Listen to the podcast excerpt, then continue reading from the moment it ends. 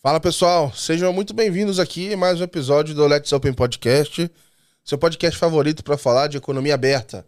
Sou Gabriel Pereira, escrevo semanalmente sobre o que tem acontecido de melhor no mundo de Open Finance.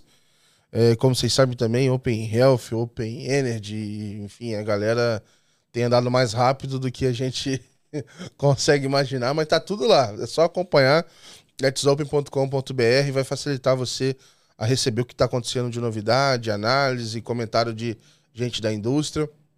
É, e além disso, a gente toca aqui no podcast é, conversas com diferentes pontos de vista da indústria. Então a gente já falou aqui com, com banco, com jornalistas, com profissionais, com gente de é, diferentes é, posições dentro da indústria. Já conversamos até com gente de cripto, de outros lugares. Falei assim, cara, e aí, tem conexão com o Open ou não tem? É... E hoje vai ser um papo super bacana aqui com o Carlos Augusto, que é pra gente falar com uma pessoa que talvez viveu boa parte dessas posições, né? Então, uma pessoa que tem é, uma trajetória incrível dentro do mercado financeiro, se dedicou aí a, a, a vida inteira a trabalhar com isso.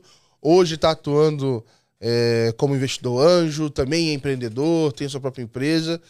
E é figurinha carimbada. Quem tá no mundo open aí, ou pelo menos lê a newsletter, vê lá que tem algum artigo dele, aparece como curador de evento na prensa, etc. Então, é, no dia a dia no mercado você acaba tendo contato com ele. Então, assim, cara, é uma, é uma honra, um prazer te receber aqui hoje. Muito obrigado pela, pela tua participação, Carlos.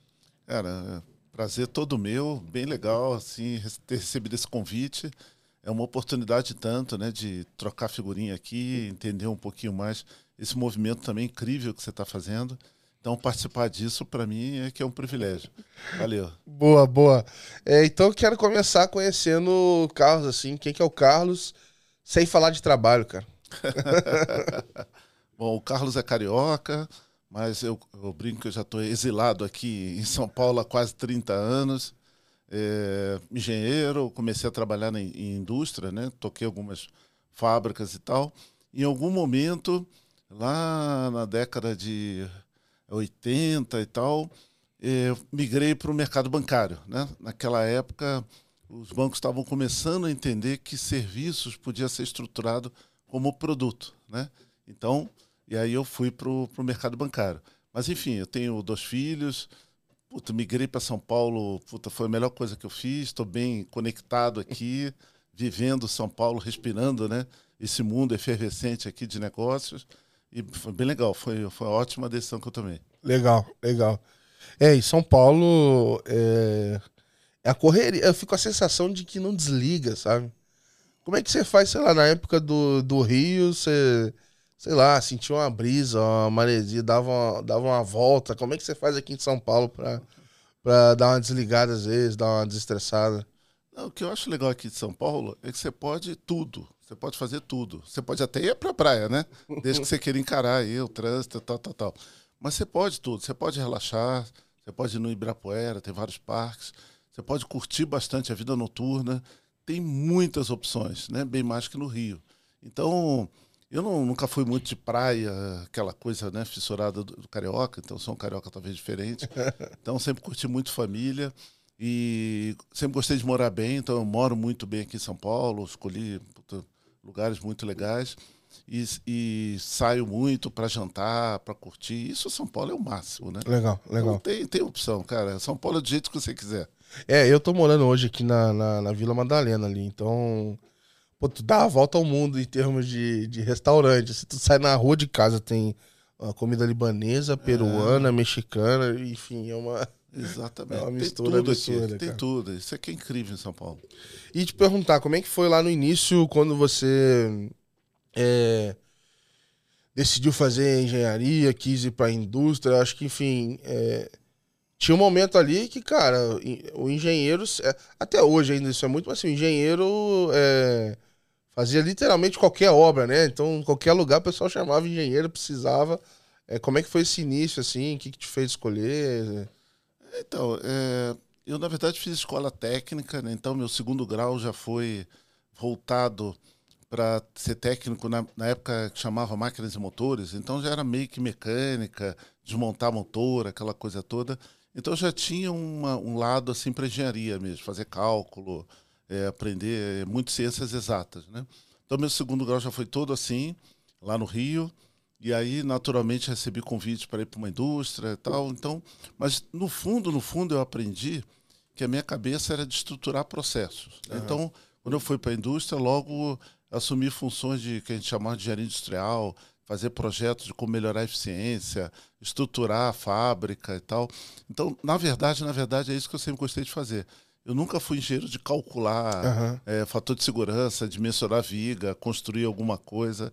É, nada disso. Desde que eu me formei e depois de engenharia também, eu sempre fui votado para administrar a empresa, organizar, estruturar. Legal, né? Legal. Então, na verdade, foi isso. E vamos combinar que o Rio não combina muito com a indústria, né? É. Aquele calor ali. Então, você parar para pensar, eu, eu sou de Volta Redonda, né? E a região ali, por conta da CSN, Resende tem ali uma indústria, etc. Sim. Então acaba que é, eu comecei estudando lá, depois vim para São Paulo e tal, mas boa parte dos do, do meus colegas ali de, de, de, faculdade, etc., iam acabar trabalhando na indústria porque se estruturou, mas é algo relativamente recente, né? Uhum. É, então, sei lá, caminhão, carro de passeio, etc. Uma área ali que é. É, acabou crescendo, mas é um polo muito específico, assim, é no interior ali, é um, é um negócio da região, assim. Exatamente. Assim como tem o polo de energia lá, petroquímica e tal, que é muito forte no Rio, né? Mas muitas indústrias acabaram migrando para São Paulo Sim. ou para outros estados, porque uh, não houve muito investimento lá no Rio por conta Exato. disso. E a vocação turística é, é inegável lá no Rio. Né? Então, meio que eu tive que encarar um pouco desse dilema. A fábrica, inclusive, eu tocava, acabou fechando boa parte dela, quase tudo foi para o interior de São Paulo e tal. Então, eu vivi um pouco isso de ter que repensar um pouco a profissão e a forma de atuação. E aí foi nesse momento que você já veio para São Paulo. É, com essa mudança para São Paulo e a mudança para o setor bancário, isso aconteceu junto? Como é que foi isso? Não, não, não. Não, eu, eu fiz um MBA, né? Naquela de me especializar e entender um pouco tecnologia, né? Fiz um, uma extensão em análise de sistemas e tal. Comecei a entender que era por aí, né? Que de alguma maneira minha cabeça de estruturar coisas passava por realmente investir em tecnologia, que era a forma de você né, conseguir sistematizar processos. Né? E aí eu recebi um convite para ir para banco, na época Banco Nacional, né? não existe, é um dos que não existem mais, lá no Rio mesmo. O Banco Nacional ele tinha estrutura de produtos lá no Rio, ele era meio dividido, né? Uhum. Meio Rio, meio São Paulo, mas a estrutura de produtos, processos, boa parte da área de desenvolvimento tal ficava lá no Rio mesmo, né? Então eu fui é, migrei para banco, fui exonerado, né, fui execrado pelos meus amigos engenheiros que estavam me convidando para fazer mestrado em engenharia de produção. Mas, enfim. Nessa fui... época já, já era. É porque hoje, na verdade, quem segue na área é que é o estranho, né? Nessa época era o contrário ainda. Era o contrário, era o contrário. Ninguém entendeu muito, mas era um pouco daquele apelo. O Nacional tava, foi um dos primeiros a criar o que ele chamou de engenharia de processo. Aí eu me uhum. identifiquei, né? Uhum. E processos, era o que eu gostava, era o que eu fazia. E um pouco eu fui para exatamente com essa visão, organizar os processos. Fabris, né? É serviço, mas dá para você estruturar exatamente com indicadores, com eficiência e tal. Então fui assim de peito aberto para banco, me realizei porque o ciclo bancário comparado com a indústria é uma efervescência muito grande, né? Na indústria leva eu levava anos para poder comprar a máquina, instalar, ver a peça produzida, entregar para o varejo, etc. Em banco, o ciclo né, na indústria financeira é diário, né? Então a dinâmica era fantástica. Ah, hoje em dia, dependendo do, do, do projeto, também leva, leva tempo. Mas você vê o resultado imediato. Sim, né? sim. Incomodava a gente implantar aquela linha de produção, fabricava nos milhares de peças, entregava para um revendedor que vendia para o consumidor final e aí, seis meses depois, aquilo voltava com algum problema. Então, assim, levava um ano para eu saber que aquilo tinha um defeito. O, feed, o, feedback e o aprendizado ficava muito longo, né? E aí você não fala direto com o cliente, tem vários intermediários, né? No banco, não, na indústria financeira, qualquer. Você implantou é na hora que você sente, tem uhum. retorno. Então a dinâmica, isso me atraiu bastante, né? Então fui para o Banco Nacional, foi no Rio, só que o Nacional foi comprado pelo Unibanco, né? O Banco Nacional quebrou, aquela coisa toda, e o Unibanco era todo de São Paulo, né? Sim. Então, uns três, quatro anos depois, aí sim o Unibanco acabou me convidando para vir para São Paulo e eu vim de peito aberto. Tá? Legal, legal. E no começo estranhou um pouquinho? Na verdade, não. Assim, eu no Nacional, eu falei que o banco era dividido. Uma certa altura, eu tinha metade da equipe em São Paulo, em Alphaville, metade no Rio. Uhum. Então, eu já passava dois, três dias por semana vindo em São ah, Paulo. Justo, justo. Né? E, eu, e outro no Rio. E, assim, era Alphaville. Então, eu acordava, pegava o primeiro voo, para vir em Alphaville, chegava antes da minha equipe lá que morava em Alphaville e, e, e, pegava de volta o último voo. Então Caraca, era, já era loucura, assim, era muito puxado e tal. E eu sabia, né? A indústria é, bancária estava toda vindo para São Paulo, eu sabia que isso ia acontecer. Então eu já estava vivendo um pouco São Paulo e já estava assim realizando, né? Conversando com a minha família que, ó, a tendência natural isso aconteceu uma hora, né? O próprio Banco Nacional ou qualquer outra movimentação vai A matriz está aqui em São Paulo, digamos assim, né? Sim, da, sim. Centro financeiro. Então, vamos preparar de que isso pode acontecer. É, eu sempre, na época de faculdade, assim, eu queria sair. Eu estava estudando na UF em Volta Redonda, eu queria vir para uma capital, e aí, fazendo essa análise, eu falei assim, pô.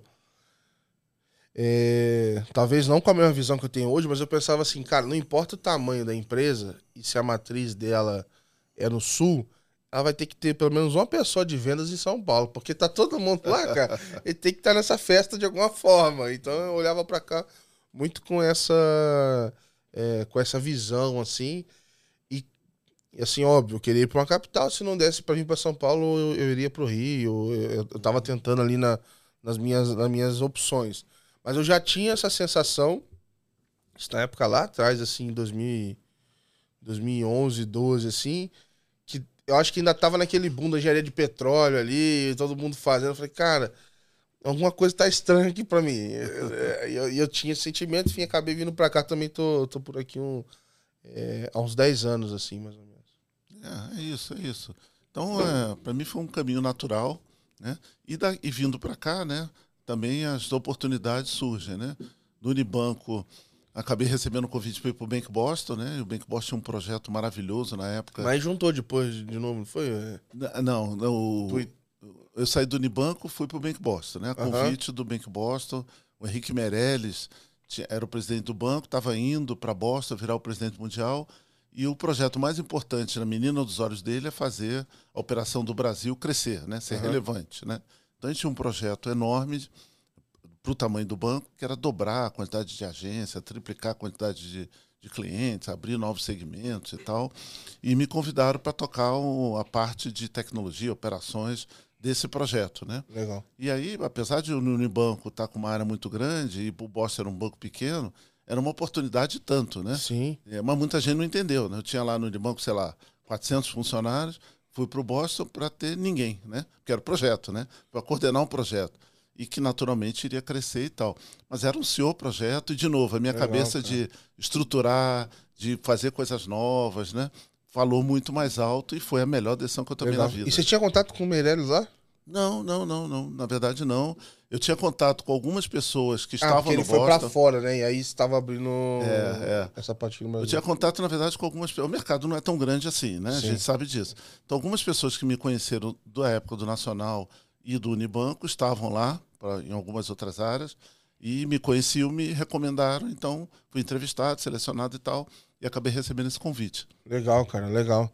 E como é que foi essa experiência aí, como, é, é, é, de fazer esse rollout? Como é que. Ah, foi fantástico, fantástico. Era um banco que era um banco de corporate, em que os processos eram todos muito tailorizados, né? Era muito individualizado, tudo muito customizado, e queria virar um banco de varejo, alta renda, mas varejo. Então tinha justamente o desafio de organizar tudo, estruturar, fazer uma maquininha de abrir agência, uhum. um time né, que se juntou, pares meus e tal, maravilhoso. Foi uma experiência. E a cultura do banco é uma cultura aberta, né? Uhum. De, de fato, empreender as coisas, de fazer, tomar decisão, assumir risco. Eu, eu não estou lembrando aqui, mas o Bank Boston, depois aqui, a operação do Brasil, ela não, ela não entrou. É, não voltou para o Itaú? Isso, então. É isso que eu tava falando, pô, tu saiu do é... Unibanco e aí depois o negócio voltou. É isso aí. O, voltou o Boston foi comprado pelo Bank of America, que acabou vendendo para o Itaú dez anos depois do que eu estava lá, né? E aí, realmente, eu fui para o Itaú, mas aí foi interessante, né? Porque assim, estava num banco que eu tinha uma, puta, uma área enorme para o tamanho do banco, o Itaú aquilo não é nada. Né? mas, tinha, mas como um banco pequeno, tinha várias áreas de vários setores. E aí no Itaú, isso, cada área era um diretor diferente, espalhado e tal. Mas então, te dá uma bagagem também muito isso, grande, né? Você conseguir ver o todo ali. Né? De uma visão bem ampla e tal. E aí foi todo esse processo de fazer esse rollout, entregar cada área e tal. E aí eu assumi uma, uma função legal lá no Itaú, fui convidado e tal, foi bem bacana também. Né? Então, cada, cada, é interessante assim, como eu sempre tive né, característica de mergulhar, entender o processo a fundo e tal, na verdade, cada mudança dessa, cada, cada vez que eu fui comprado, né, eu brinco que eu fui comprado, né, fui no pacote, na verdade eu me dava muito bem, porque eu conhecia a fundo aquilo e sabia ajudar como aquilo devia ser integrado, como fazer diferente e tal. Então, fui no Itaú foi uma experiência maravilhosa, né? Assumi várias posições. E o mais interessante é que, três anos depois, o Itaú se fundiu com o Unibanco, né? Uhum. Eu tinha trabalhado no Unibanco, né? Sim. E aí falou assim, pô, peraí, ele conhece o Itaú, conhece a área operacional toda do Itaú, porque ele ajudou aqui a, a fazer a transição do Bosch e tal, e ele conhece a área operacional do Unibanco. Então, cara, assume aqui fazer essa integração toda. Toma, toma que esse filho é teu. É. então, a experiência de ter trabalhado no Unibanco e, enfim, ter, ter sido bem sucedido lá e também é, a experiência que já estava rodando lá no Itaú estava legal, então também ajudou para fazer toda essa integração e foi, foi muito bom. Foi muito Pô, legal. legal, cara, legal. É...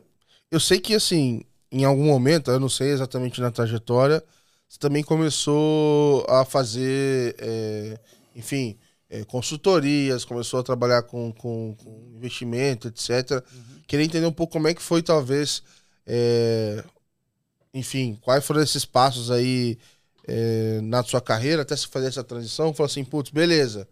E que momento que você falou assim, pô, tô como executivo aqui, fiz vários projetos grandes pra caramba e talvez eu queira fazer algo diferente. É. É, talvez eu não queira mais é, 500 funcionários, mil funcionários, sei lá, fazer um negócio diferente. É isso aí. Então, no Itaú tinha lá, sei lá, 10 mil, 15 mil funcionários, Caraca, né? Cara. Mas pro Itaú, assim, era normal, né? Estrutura é. gigantesca. Pô, mas mesmo assim, cara, 15 mil tem, é. tem time de futebol aí que não bota 15 mil no estádio.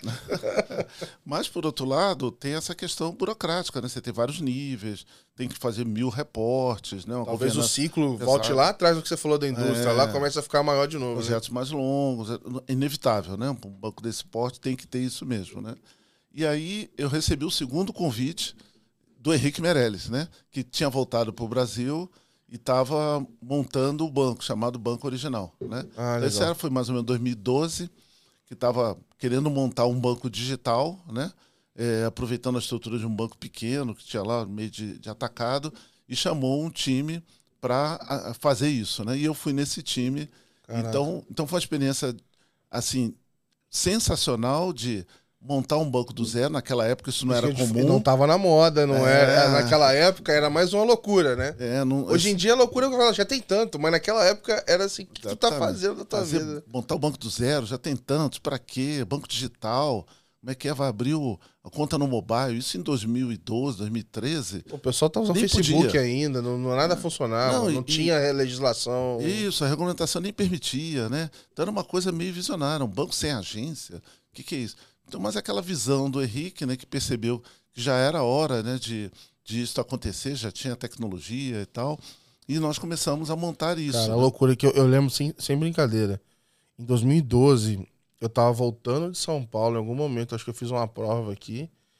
E eu acho que foi meu primeiro celular é, com 4G que eu comecei a navegar, que eu falei, caraca, mano, tipo assim, que coisa, né? Eu tava atualizando o Globo Esporte e vendo o placar do jogo, assim, é. era um negócio meio é, um então. dos primeiros, assim. Então, essa experiência, né, a gente montou o banco, né, iniciou em 2016, fomos no Banco Central para mudar a regulamentação, mostrar que era possível, né, fazer essa, esse onboarding digital, esse termo não existia, a gente rodou aí alguns países do mundo para entender é, que algumas fintechs já estavam fazendo lá fora, né? Fomos na Europa, Estados Unidos e tal. Então mostrar que isso era possível. E aí, de fato, eu vi que tinha um outro mundo além do mundo bancário, né? Uhum. Tinha é, várias iniciativas de tecnologia, empreendedorismo, fintech surgindo, trazendo soluções absolutamente inovadoras. Então esse contato na construção do banco original me ajudou a abrir Legal. e ver que tinha uma outra perspectiva. Né? Legal. Mas assim, aí um, um- um- Essa é uma transição que muita gente às vezes não consegue fazer, porque se talvez, assim, eu queria te perguntar assim, o que, que você teve de desafio, talvez, de trazer uma bagagem muito forte de processo, engenharia, etc., e que talvez poderia ser um método mais tradicional de trabalho, e do nada você vê um monte de gente falando de outra coisa, de, é, de repente, na- nessa época, acho que o é, ágil ainda, de produto, ainda não estava exatamente com esse nome, mas estava se começando ali. Acho que ainda tinha um manifesto lá do, do Lean Startup, alguma Aham, coisa assim. aham. É, como é que você sentiu? Teve. Como é que foi essa transição? Você sentiu um back? Como é que você misturou um pouco desses dois mundos? assim? Então, o Banco Original ajudou muito, porque é óbvio que não dava para trabalhar da mesma maneira num banco que tinha mais de 100 mil funcionários, num banco que tinha 10 pessoas, 20, 40, 100. Enfim, um banco estava sendo montado, contratando gente com várias culturas e que não existia nada. Ou seja, você não tem volume, então você quer estruturar que processo que não tem cliente ainda, né? Ou que tem muito Aham. poucos clientes. Mas como fazer uma trajetória que você vai estruturando algo e que você vai implementando controles na medida que aquilo vai crescendo. Então, foi uma grande escola de eu aprender que eu tenho que colocar né, a- as demandas de estruturação, de governança, de gestão, de acordo com o tamanho da operação, de acordo com a necessidade do negócio. Então, esse, fazer esse switch no banco original, a gente teve que fazer Legal. a, a Fósseis, né? Porque a gente começou do, do muito pouco, né? Legal. E isso que me capacitou quando foi em 2019, o banco já estava lá com alguns milhões de clientes. Eu já, puta, era um diretor que tinha operações, TI, tinha um bando de coisa. Falei, puta, agora é a hora. Tive uma oportunidade lá numa negociação que a gente fez, que trocou a presidência, etc e tal. Falei, puta, agora é a hora de, de fato, eu testar tudo isso que eu vi aqui, né? E dar esse salto, mas tendo passado por essa transição Legal. que ajudou bastante. Então acho que foi uma, vamos dizer assim, é, uma transição importante, né? Porque talvez se tivesse saído direto como executivo para montar uma fintech, talvez você ia ter alguns aprendizados, algumas dores que você Eu ia- teve nesse ia ter processo. muita dificuldade de adaptação e tal, sem dúvida. A mudança é muito grande, né? Então você tem que pensar diferente, agir diferente, é outra forma. Aham. E aí eu vi que eu tinha que aprender bastante. Sabe aquela coisa de, cara, a gente vem, eu vim numa trajetória de banco, fui assumindo novas áreas, diretor e tal, em que você acha que sabe tudo, né? Eu Aham. fiz sempre assim e tal. É no original, quando a gente teve que rodar e ver essas inovações, vi, cara, não é mais assim. É meio que você saiu de uma. Você saiu de uma trilha onde você chegou lá no, no, no- no topo dela e falou assim: beleza, agora eu vou subir uma outra montanha do zero de novo. É, e- e, essa, e essa montanha não dá para você carregar tudo aquilo que você acumulou. Eventualmente você corta um caminho, um atalho, outro, mas ah. assim, é outro caminho, né? É outro caminho, outra forma. Então, o grande aprendizado dessa transição foi, cara, legal, você tem uma experiência de analisar, de decidir e tal, mas os conhecimentos mudaram, né? Tá mudando, a coisa está indo muito rápido, então agora eu tenho que ter humildade de saber que eu tenho que reaprender. Coisas que eu eram verdade absoluta, esquece, não são mais, eu tenho que reaprender tudo. E a forma de reaprender é conversar, trocar, Aham. é, ensinar o que você sabe, receber o que o outro sabe. Então aí que eu vi que eu tinha que me inserir e cabeça nesse ecossistema. Legal. né? E eu sou assim, né? Quando, da mesma maneira, quando eu vim do Rio para São Paulo, eu esqueci o Rio. Literalmente, eu não vou no Rio, eu vou assim, uma vez por ano, minha mãe tá lá, né? Então, Aham. vou raríssimo. Por quê? Se eu ficar, como muitos cariocas, ficar indo e vindo, cara, você não vive onde você está. Nem aqui, nem lá. É. Você não vive nenhum dos dois. E eu fiz a mesma coisa. Ah, eu tenho que ir num ecossistema de, de- de startups? Beleza, vou mergulhar de cabeça e estou me dedicando de corpo e alma. Legal, bacana pra caramba. E eu te falar um negócio que você falou desse mix ali.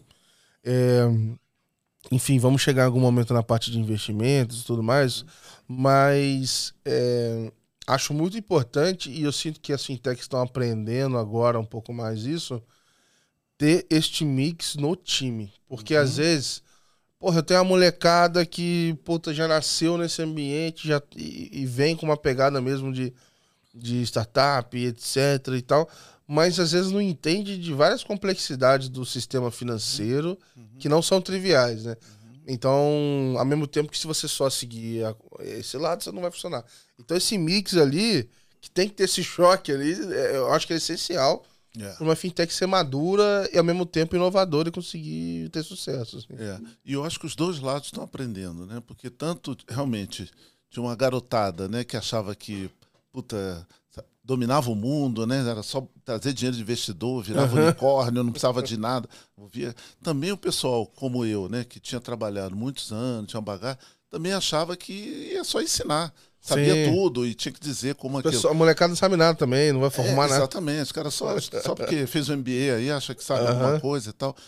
Os dois lados estão aprendendo de que ambos têm que ensinar, ambos têm o que aprender e o mix, né, como você mencionou, o equilíbrio disso é que vai fazer a empresa ficar mais forte e vai conseguir ter mais chance, né, uma taxa de sucesso maior. Legal.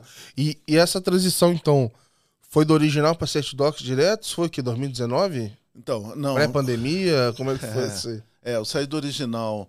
Na verdade, quando eu saí do original, eu tinha lá um, um contrato né, de, é, de consultoria para inovação e tal. Então, eu fiquei o, o, ano de 2019, metade de 20, é, com, com, ajudando com esse contrato. E eu comecei a olhar o mercado. Então, não tinha Set Docs ainda. Em 19 não tinha. Eu fui para a Bossa Nova, né, que é uma VC uhum. espetacular, né, que investe em early stage. Então, lá tem justamente esse foco de disseminar o ecossistema. Né? A gente quer o quê? Quer investir o máximo número possível de startups para ajudar o ecossistema a crescer e aí você cresce junto.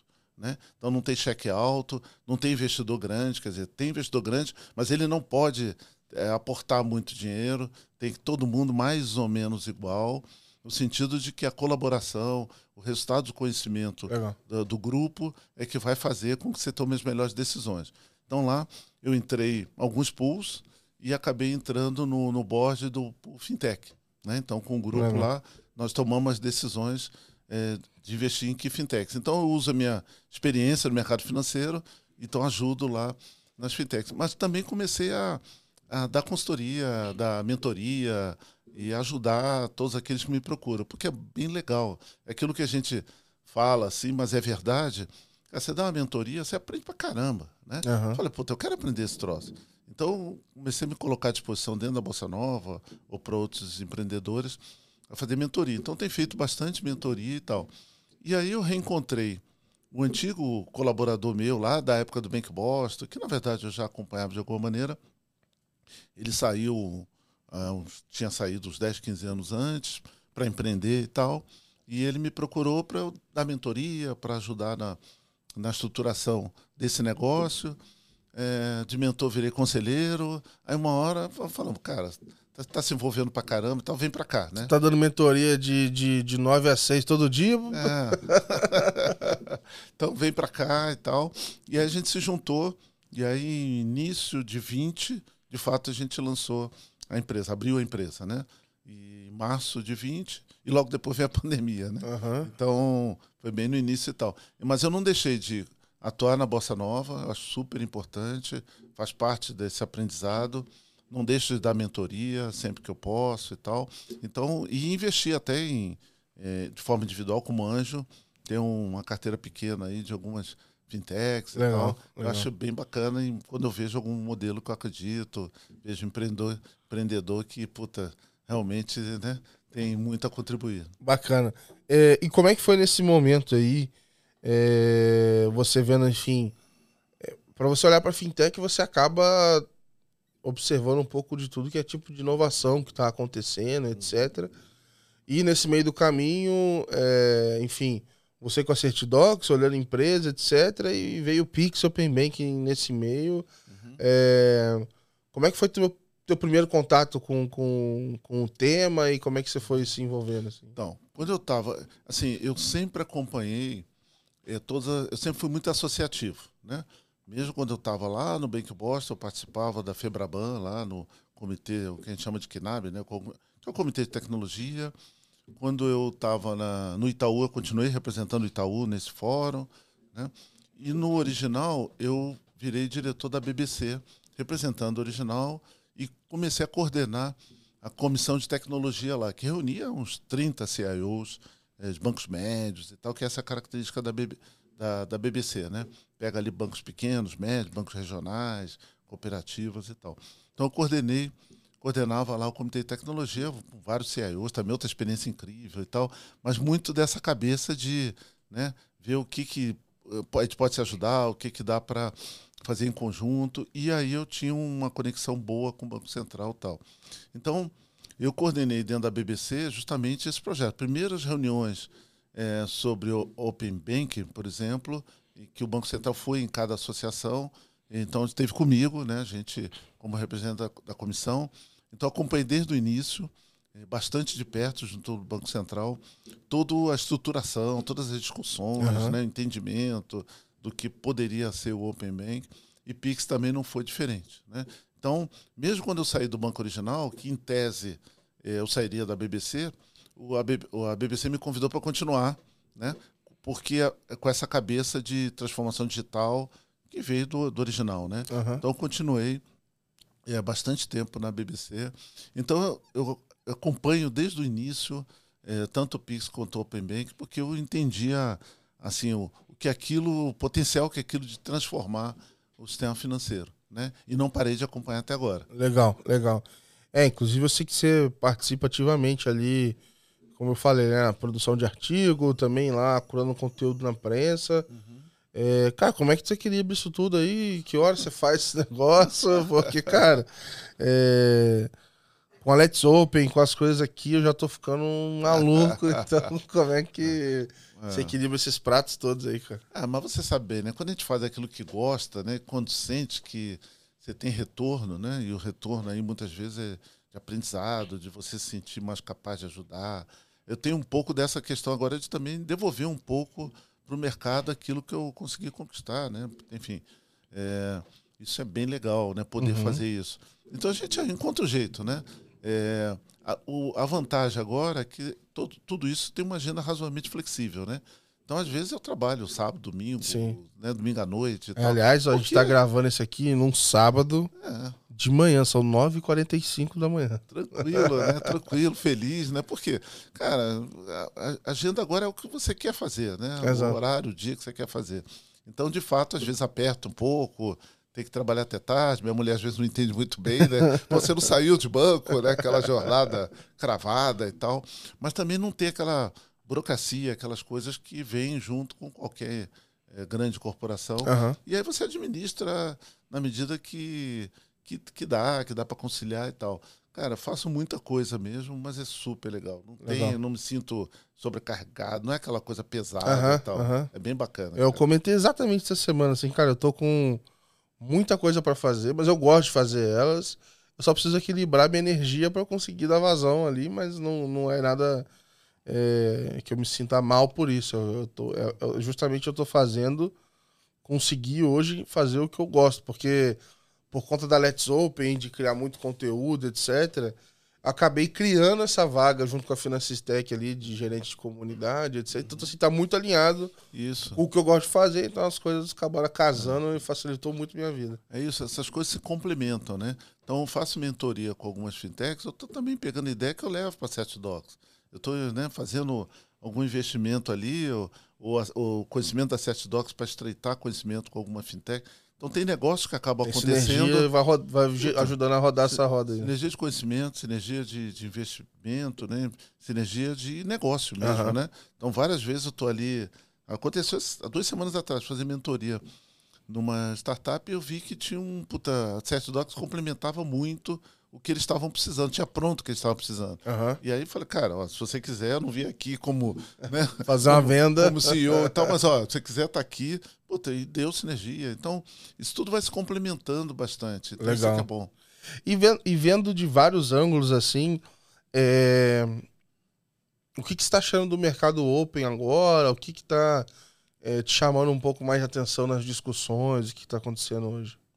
Então, é na medida que vai andando, né, é, acontecem duas coisas, né? Uma a complexidade aumenta exponencialmente, né? Isso acho que toda a comunidade está sentindo, né? Então precisa de um engajamento grande, de é, porque vão abrindo várias frentes técnicas para poder aquilo funcionar. Essa interoperabilidade de centenas de participantes é, não é trivial. Né? Então, acho que tem um pouco desse aprendizado de, cara, não é tão rápido ou tão simples quanto se esperava e todo mundo tem que compreender isso. Então, isso chama atenção e tem toda uma reestruturação que está acontecendo para conseguir atender a essa demanda crescente. Mas, por outro lado, a semente do, do Open, né? É, desse cultura open, desse mundo open, ela está disseminando muito rapidamente. Né? Então, está abrindo vertentes, algumas através de entidades regulatórias, outras espontaneamente, pelo próprio mercado, está uhum. sentindo que tem um potencial enorme e isso está realmente é, se multiplicando em várias outras indústrias. De maneira que é meio impossível você saber até onde isso vai chegar. Né? A gente fez um painel há pouco tempo lá na, no Open, a gente fez um Open Finance Conference, né? Que eu sou, eu sou curador, né? Um dos curadores lá da. É, e, o, e o tema que eu escolhi para coordenar, para moderar, é justamente o que eu estou chamando de Open Economy, que é mais do que Open Data, né? Não é só uhum. abrir dado, né? É integração entre esses negócios, né? E a maneira de você começar a olhar o teu negócio de uma forma interconectada, mais global, né? Então isso está começando a acontecer de uma maneira muito rápida e é, é, lindo de você ver Exato. e que potencial até onde isso vai chegar, né? Eu tô até procurando literaturas ou teorias ou é coisa para ajudar a complementar essa questão de redes e conexões, etc. Mas eu tenho ido muito nessa linha também, assim, de economia aberta. Então o pessoal me pergunta assim, pô, Gabriel, você tá querendo focar em conteúdo, mas é só é só Open Finance e depois, eh, por que, que você também já não não fala de cripto e fala de não sei o que. Eu falei assim, cara, primeiro, eu gosto do nicho. Eu acho que isso tem um, tem um valor absurdo. E segundo, que assim, essa economia aberta, cara, de novo, é uma nova internet, é um negócio que vai abrir isso aqui, assim. É, eu não tenho noção, mas eu, eu, eu, tenho a sensação da dimensão e da direção para que isso vai. É. Então, assim, eu vejo que, cara, daqui a cinco anos, daqui a dez anos, esse negócio vai continuar é, abrindo, até porque foi investido muito dinheiro nesse momento aqui, uhum. a ponto que eu acho que a gente não volta para trás, a gente vai continuar fazendo isso dar certo. Não é, tem... Eu acho, acho exatamente isso. Assim, é, o Open, Open Finance, né? É, sempre tem duas vertentes, né? Tem a vertente principal, que é dar autonomia para o cliente, ele portar os dados e tal, para ele poder né, ter liberdade, etc. E tal, beleza. Essa é o, a base é, do Open. Mas tem um outro lado que é tão fantástico quanto que várias indústrias estão começando a perceber, que é o que isso gera para a própria indústria de eficiência, de agilidade, de capacidade de inovar, de criar novos modelos muito mais disruptivos. Né? Uhum. Né? Então, a, a indústria se interconectar de uma maneira com interface padronizada, trocando informação e tal, podendo colaborar então de uma maneira simples, né? Se você tem interface padronizada, você pode fazer parcerias muito mais rápidas, sim, né? Sim. Banco com fintech e tal. Isso dá um ganho de eficiência e, e dá uma renovada naquele negócio de maneira fantástica. Então, o que está acontecendo? Pega o pessoal lá de, de energia. Eles é que estão propondo para o regulador fazer, abrir, abrir os dados, abrir, criar um modelo open. Por quê? Porque eles perceberam que isso vai dar, de fato, é, uma agora, né? E agora eles vão começar a ter a jurisprudência, né? Ó, oh, estão fazendo lá e, é, o negócio tá andando. É bom. possível, né? Então, olha só os benefícios, né? Exato. E tal. Então, não é só benefício para o cliente, é, é um benefício enorme para o cliente, mas é também para a própria indústria, quando ela não fica só no regulatório, quando ela percebe esse potencial. Então, daí que eu acho que, de fato, vai transformar a é, economia, vai transformar várias indústrias Legal. de maneira bem Bem diferente, bem grande. E, e como executivo aí que já entregou projetos grandes pra caramba, assim, o que, que você vê que é o próximo grande passo desse projeto, assim? O que, que você acha que pode ajudar é, o Open Finance, dar um próximo passo? Onde é que talvez seja um, um, um degrau que a gente ia subir agora, assim, sabe? Ah, putz, sei lá, tem algum gargalo, alguma coisa que você vê? É, o que, que você acha que pode ajudar a alavancar mais o Open Finance? Então, no Open Finance tem, tem vários gargalos, né? Eu acho que na parte, digamos, é, da indústria bancária, né? incluindo aí, evidentemente, as fintechs, eu acho que está bem direcionado, está bem apontado, né? O iniciador aí, acho que vai ser a próxima, é, o próximo movimento que vai começar a trazer resultados bem importantes, né? Porque tem várias melhorias ou várias features em cima do iniciador, estamos só no comecinho, Acho que isso vai ser bem, isso vai ser algo que vai ficar bem visível para o cliente, né, para os e-commerce e tal, o poder que o Open Bank, ainda falando de Open Bank, é, vai dar. Não tenho dúvida. Quando todo o ecossistema estiver é, já integrado, conectado, e quando puder fazer com recorrência e tal, e aí bota aí, vem, tá vindo débito automático e tal, aí vão. Porque o, o você sabe, né? O, na verdade, o, o Open Bank, o Open Finance, ele só realmente vai alavancar quando gerar é, benefícios para o cliente, né? Uhum. O cliente quer saber que negócio é esse Open Finance, como é que é, API, é segura. Ele quer saber assim, cara, isso me traz algum benefício? O que, que é? Me dá o benefício. Ele quer agarrar o benefício. Né? Exatamente. Né? Ele não quer nem saber necessariamente o que tem por trás, né? Então, eu, eu brinco sempre que é que nem o Waze, né? É, você não adere ao Waze? Eu adero. Pô, você sabia que o Waze tem o teu GPS, sabe tudo que é lugar que você foi? Você abriu os teus dados para ele? É, abri, mas, cara, ele usa para mim, ele usa para meu benefício. Exato. Não tô nem aí que, puta, né? É, ele, ele sabe onde eu fui. E qual é a tecnologia que ele usou para calcular aquela é, rota também? Porque me importa. Exatamente. Como é que ele faz isso? Tá, cara, eu tô usando o benefício. O benefício é, é gigante. Então eu quero usar. Vai ser a mesma coisa. Então acho que tem por aí. E essas indústrias do insurance investment, né, investimentos, cara, completar com, com o Open Bank vai ser um negócio maravilhoso. Mas ali, principalmente no insurance, tem grandes desafios. Né? É uma indústria bem mais conservadora, tem muitas barreiras ali para os produtos lá têm menos padrão, assim? É, é, médio, né? É médio. Acho assim, tem... É, um exemplo que eu faço é investimentos. Né? Investimentos você tem produtos padrões e tem produtos muito customizados, uhum. né? Para clientes muito sofisticados, de alta renda e tal. Você tem a poupancinha, renda fixa. Seguro é a mesma coisa. Você tem o seguro de massa, seguro de automóvel, residência. Sempre tem então, o prêmio, é padrão, tem é padrão. Uhum. É padrão. Você, pre... você contrata ali, é, é como se você estivesse preenchendo uma URA. Opções sim ou não, uhum. valor, tal, tal, acabou. Né? E você tem produtos engenhados, né?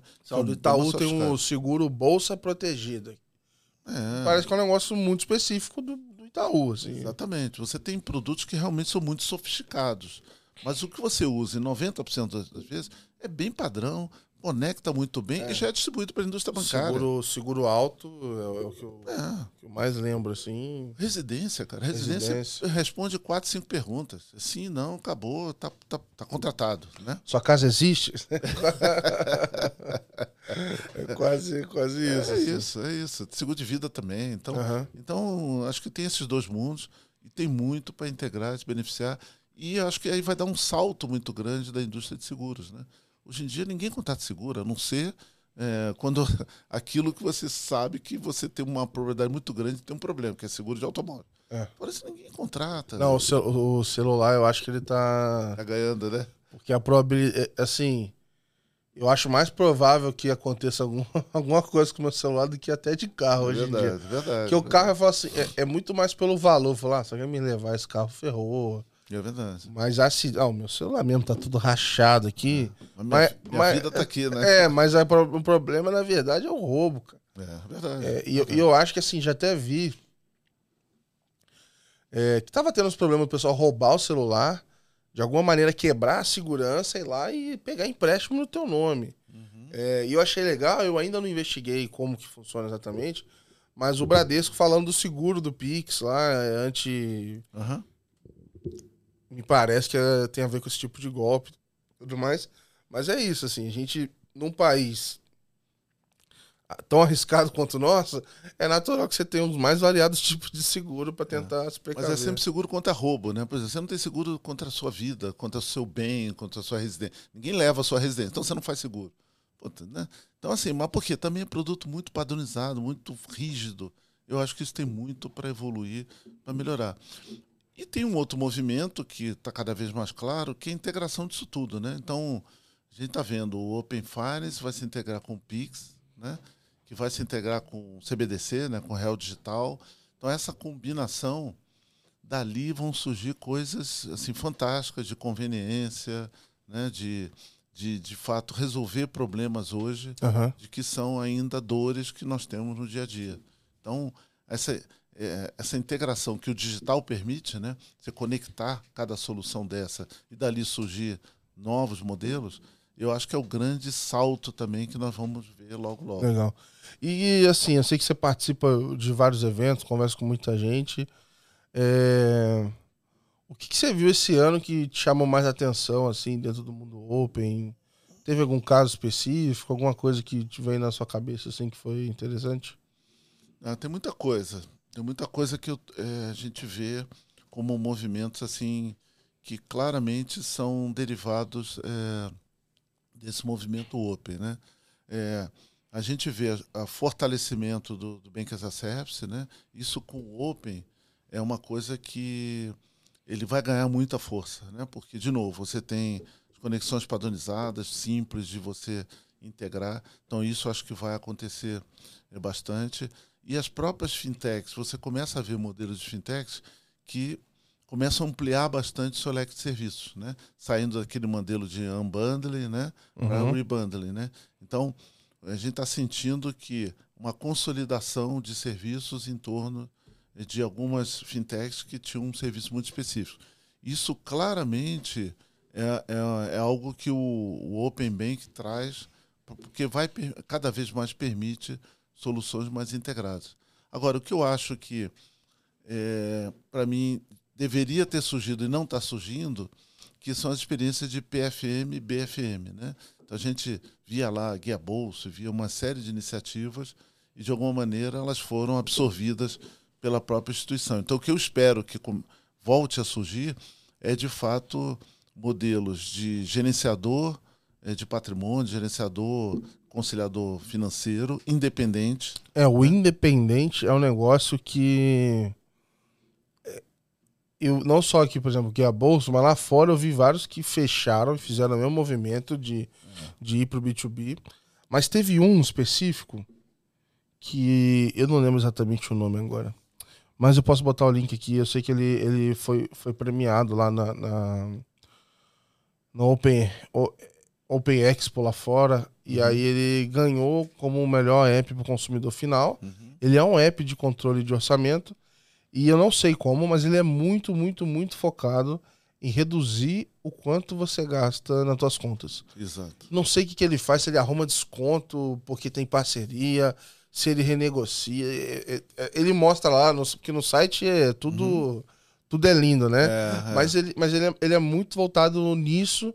É, mas não sei até quando vai parar de pé também, mas esse é um modelo que é, realmente está difícil achar. Ele parar de pé como um PFM independente, é. que acho que talvez facilite em algum momento quando você conseguir fazer de fato o marketplace e aí você assim, olha, as melhores ofertas de crédito é essa.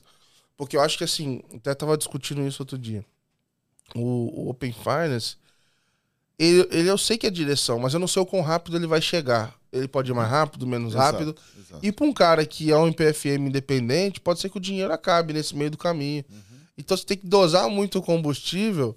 E pô, você imaginar, aquisição de usuário para pessoa física é cara pra caramba, tem um monte uhum. de coisa assim e tal. Uhum.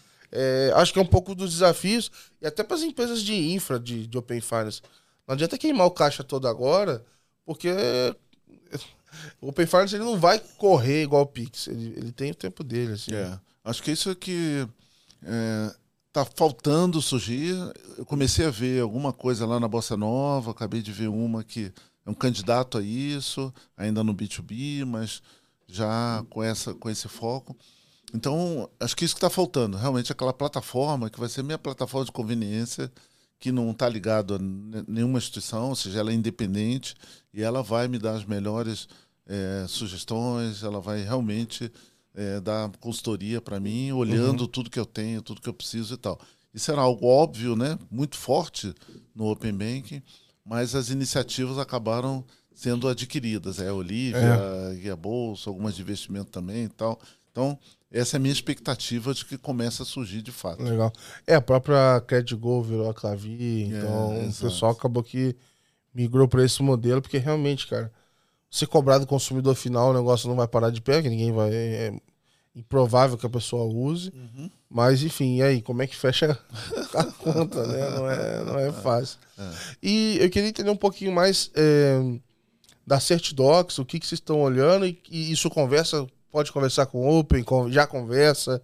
É, como é que vocês atuam? É. É. O que, que nós fazemos, né?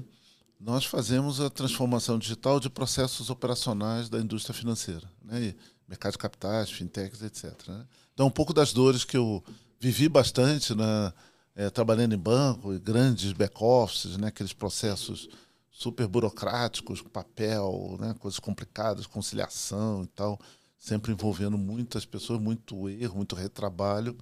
A gente justamente tem uma plataforma que a gente faz essa transformação, é, entendendo que o mundo financeiro, cada vez mais, quando se envolve operações mais complexas, de maiores valores, ele sempre precisa de contrapartes para poder garantir a segurança daquela operação. Então, você tem, você vai fazer uma operação que você tem garantia, você tem que registrar numa registradora, IMF, ou você tem que registrar em cartório, se fazer alienação fiduciária, é, você tem que, você vai fazer um FDIC, você tem que levar no administrador de fundos e assim por diante, né? As clearings, etc. Né?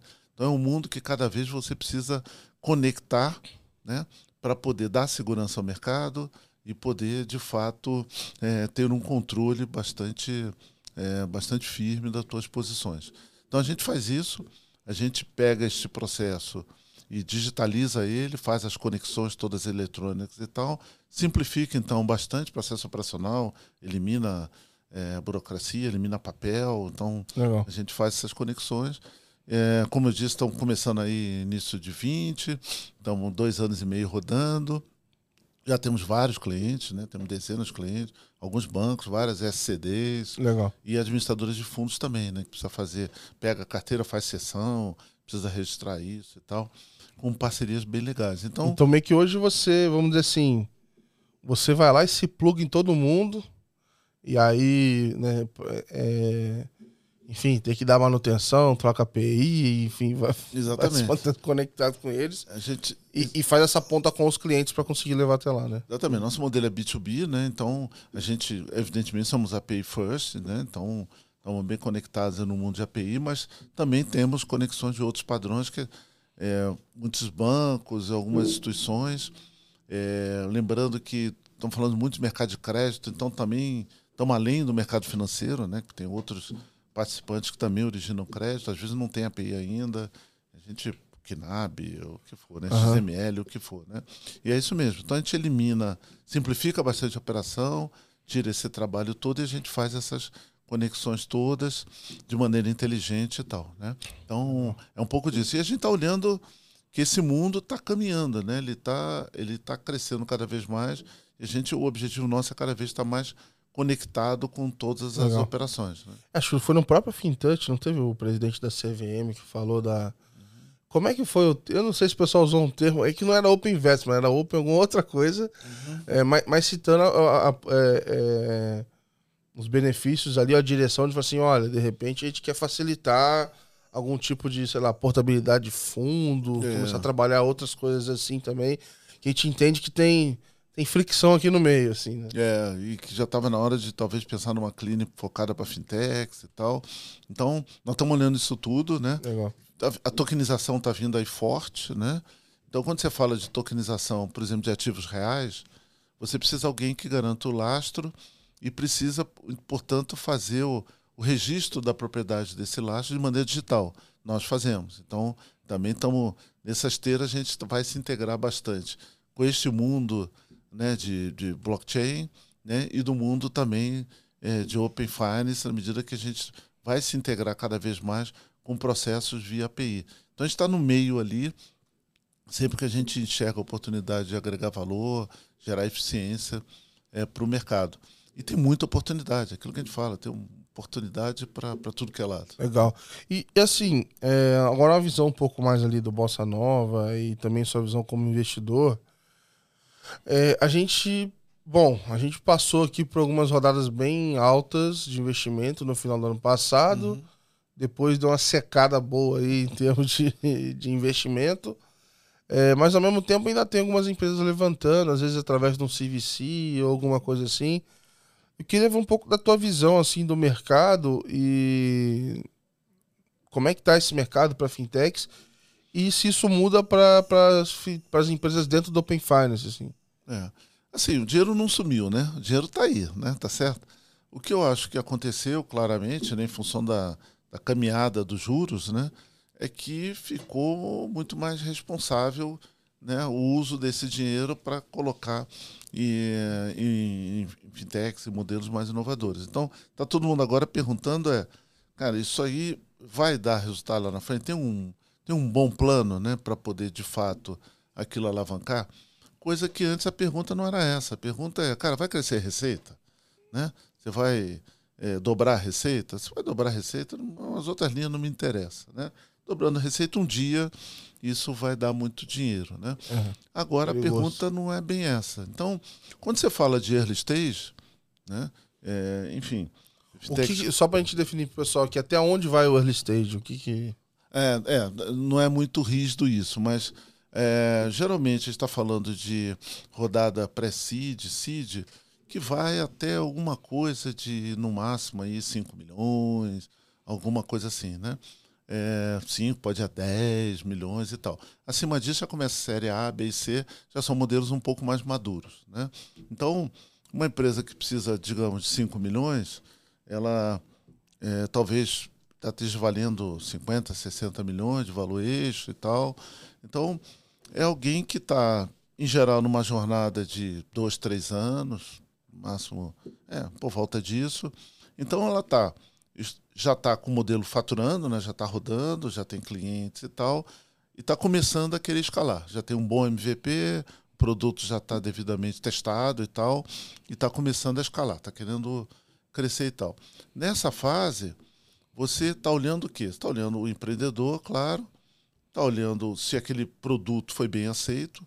Então tem um potencial muito grande, né? dado que se ele identificou a tese dele é boa, o mercado é grande, então você tem um potencial grande para subir. E o dinheiro que você precisa colocar não é muito. Né? Então, na Bossa Nova, como outras venture capital que nessa, eh, investe nessa fase, eh, e às vezes dilui né, com vários e tal, assim, o risco seu é baixo. Você está botando 500 mil, 1 milhão e tal, junto com outros, soma esses 5 milhões, alguma coisa assim, é, com um potencial muito grande. Porque assim, se ele já tem clientes, né? os clientes estão satisfeitos e ele tem um mercado muito grande, cara, a chance desse, desse business crescer é enorme. Né? Então, olhando para o Open Bank, é a mesma coisa. Né? Puta, ele está ali inserido no Open Bank, já desenvolveu algo que parece fazer todo sentido, já está em uma parceria com um banco, por exemplo, ou com algumas fintechs e tal, que acreditam nesse mercado. O Open Bank andando, cara, isso vai crescer. Não sei se vai virar unicórnio, mas vai crescer. Então é um investimento que você faz com uma, digamos, com um risco relativamente baixo, né? E, e se tiver um bom plano, cara, dinheiro não falta para isso. Um bom empreendedor com um bom plano, né? Com uma boa tese, eu não, eu não vejo que isso tá que falta. Pode ser que aquele valuation que eu imaginava que eu comecei a operar e já vale 100 milhões, 200 milhões, Pode ser que agora tenha um ajuste, uhum. né? mas dinheiro não está faltando. E, e, você acha que não é um pouco prejudicial uma certa corrida para virar unicórnio? Porque assim, às vezes a empresa não precisa virar unicórnio, é rentável e, e beleza. É isso mesmo, é isso mesmo. Eu, nós nunca vimos na Set Docs de sermos unicórnios. A gente está num nicho, um nicho grande, importante e tal, né? que a gente percebe que a gente pretende ser um player relevante, a gente está crescendo, estamos dobrando aí e tal, é, é, muito rapidamente. Cara, mas a gente não imagina virar um unicórnio. Não sei se é. De fato, acho que é um exagero é um pouco é, essa meta, né? É que parece que se você não falar, você não é ambicioso o suficiente, Bom. o teu o teu TAM lá, né, o Total Addressable Market não é grande, então, pô, não é legal o que você vai fazer. É, e o que que acontece? Se você não for um gestor muito consciente, o que acontece? Você acaba botando dinheiro demais para poder acelerar rápido, né? aumenta muito a equipe. Você acelera a Ferrari com um piloto. E às vezes você não está preparado para a estrada não está asfaltada. Uhum. Né? Você botou lá um puta, um puta equipe, botou enorme, e às vezes a velocidade que você vai conseguir andar ainda não está madura o suficiente. Né?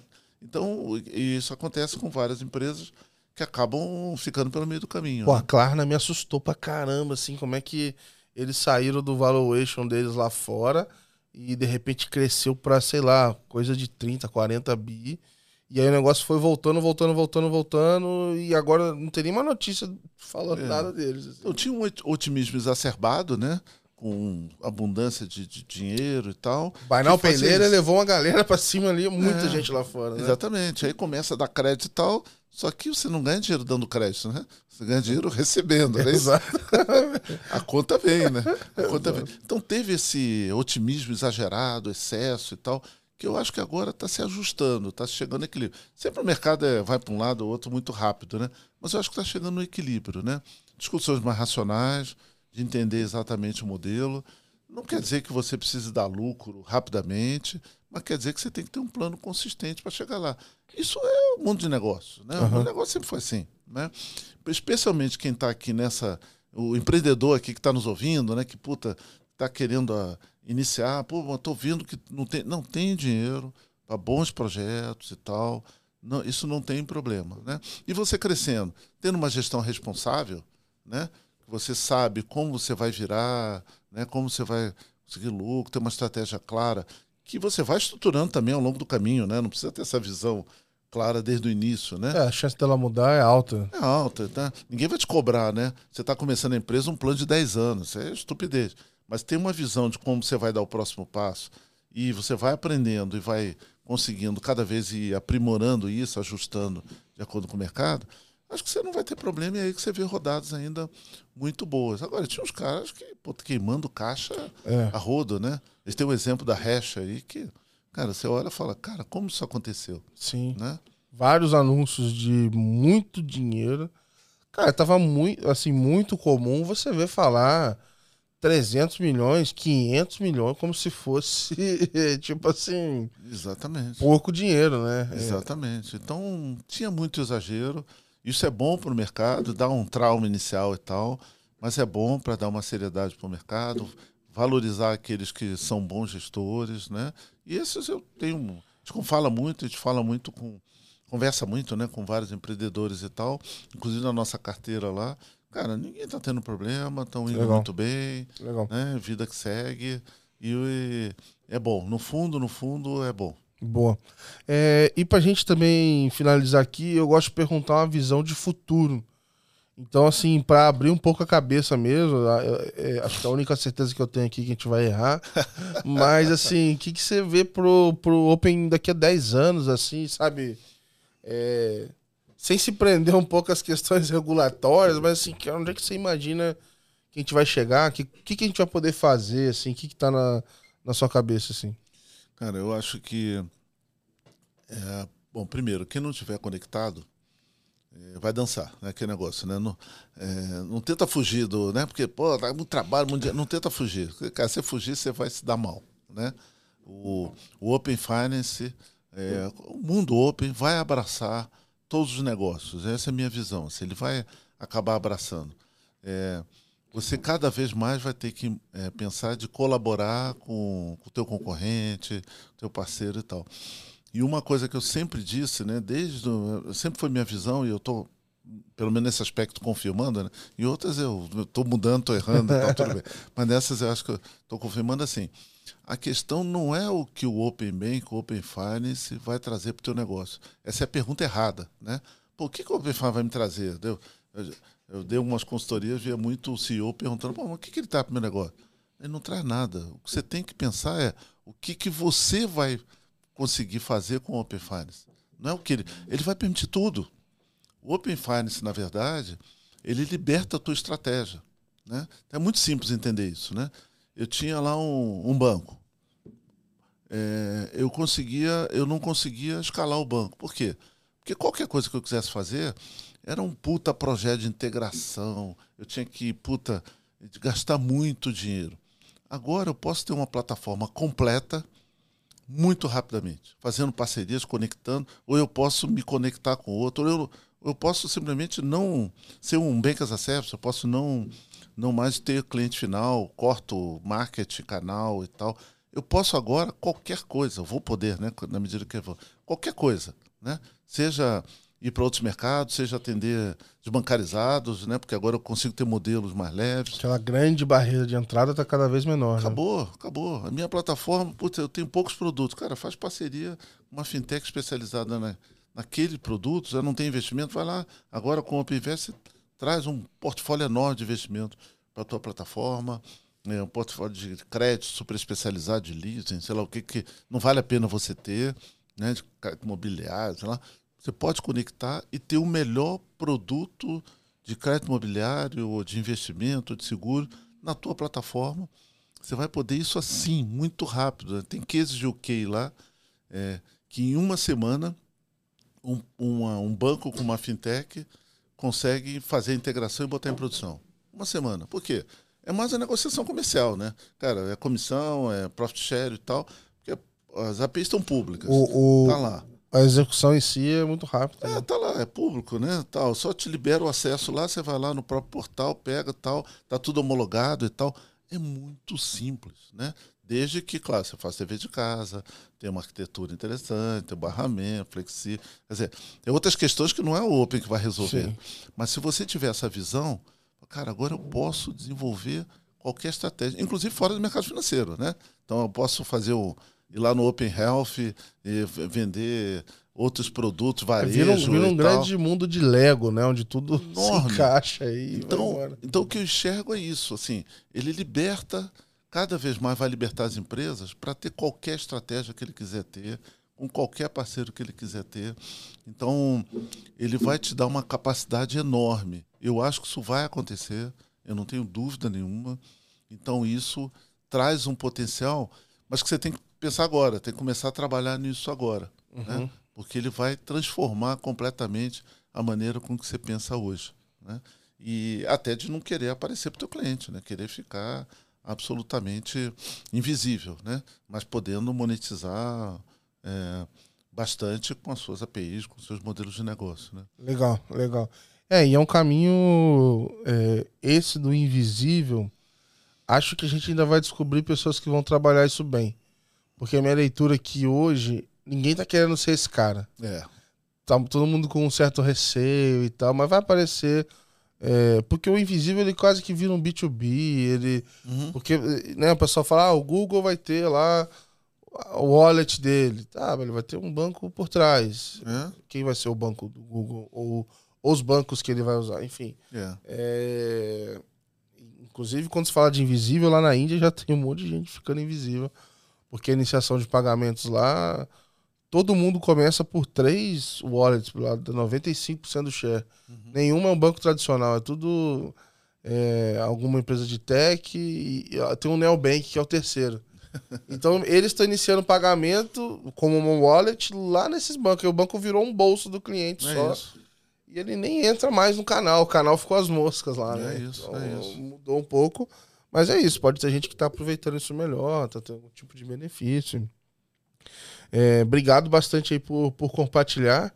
É, queria te agradecer pelo, pelo papo, Carlão. Foi muito fera. Obrigado por compartilhar a tua história aqui com todo mundo. Foi legal pra caramba. E pela aula aí também, pra gente, enfim, ter essa visibilidade. É, enfim, vou falar, vou deixar os links aqui pro pessoal acompanhar teus artigos, rede social, etc., os eventos que você participa. E deixo aberto aqui para você deixar uma mensagem final para a nossa audiência. O jabá é de graça, então fica à vontade aí. Não, bem legal. Puta, agradeço bastante aí a oportunidade. O trabalho que vocês fazem é maravilhoso, né? Também acompanho bastante né, os podcasts e tal. Acho que tem muito conteúdo. E o mundo que nós vivemos é esse, né? Esse agora, de você puta, ouvir, aprender, capturar, né? Conhecimentos, eles estão espalhados por tudo que é lugar. Então eu tenho me beneficiado bastante com isso, né? E nessa troca aqui também é, muito. Então eu admiro bastante aí a tua dedicação esse trabalho, que é muito legal. Porque sem isso, de fato, a gente não vai conseguir crescer, não vai, não vai chegar a lugar nenhum. Então acho que essas pessoas que, né, estão com essa missão, né, de compartilhar, de fazer, acho que de fato merecem aí todo o apoio e puta, super à, à disposição aí para colaborar no que for possível, né?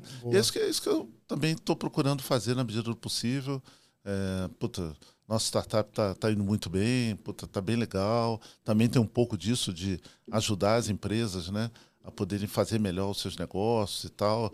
A gente não tem problema de ser invisível, né? Aham. A gente vai lá, ajuda ela. Se ela está ganhando, a gente está ganhando também. Acho que isso é, acho que isso é bem bacana. tá bom? Legal. E vamos lá, vamos lá, que tem muita coisa para fazer, muita coisa para acontecer ainda. Boa. E é um momento muito especial, assim, também de é, integração, de interação, troca das pessoas, né? Então, é, fico bem feliz, assim, de, de poder fazer, porque eu vejo que a troca é genuína, as pessoas também estão querendo compartilhar. Porque é ruim quando você tá lá compartilhando e não- ninguém mais divide nada, né? É. Então acho que tá sendo um momento especial, assim, é legal é, reforçar isso e deixar a comunidade mais forte. É, o maior benefício desse movimento Open é o Open Mind, né? Que É. está realmente abrindo a cabeça de muita gente de que na colaboração é que você dá saltos bem importantes. né? Exato. E isso dá para ver na comunidade muita troca eh, de conhecimento, mesmo entre concorrentes, porque sabe que a soma acaba sendo muito mais Exato. positiva para todo mundo.